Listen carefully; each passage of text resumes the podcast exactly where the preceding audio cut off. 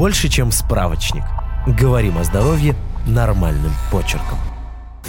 Валентине Петровне исполнилось 70 лет. И что приятно, о юбилее не забыл ни один из ее бывших студентов филфака. Пришли все, кого она знала много лет. И удивительно много незнакомцев. Они постоянно спрашивали, неужели вы меня не помните? И вообще, общаться было тяжело. Она все время теряла нить беседы. Валентина Петровна пожаловалась подруге, что с головой что-то не так. И та посоветовала сходить к неврологу. Выяснилось, что женщина страдает от болезни Альцгеймера. В этом выпуске, больше чем справочник, вы узнаете о признаках болезни болезни и о возможностях лечения. Что такое болезнь Альцгеймера? Это нейродегеративное заболевание, то есть оно разрушает мозг. Болезнь начинается с небольших проблем с памятью, а затем прогрессирует. Человек теряет способность ясно мыслить и выполнять повседневные задачи. Причина болезни неизвестна, но риск ее развития выше у людей старше 65 лет, тех, кто перенес травму головы, у кого есть родственники с таким диагнозом. Также в группу риска относят людей с болезнями сердца и сосудов или тех, кто к ним склонен. Вылечить болезнь Альцгеймера нельзя, но лекарства помогают замедлить развитие симптомов.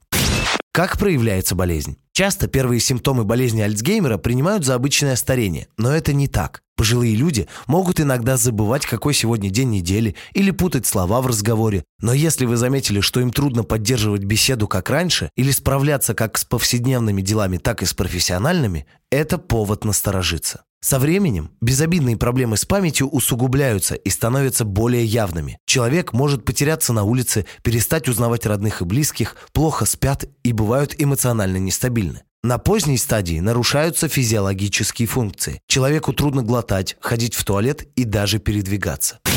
Как поставить диагноз? Болезнь Альцгеймера можно определить в подробной беседе с пациентом и его близкими, а также с помощью тестов на память и когнитивные способности. Также могут понадобиться анализы и исследования, чтобы исключить другие болезни, например, МРТ мозга или анализ крови на гормоны.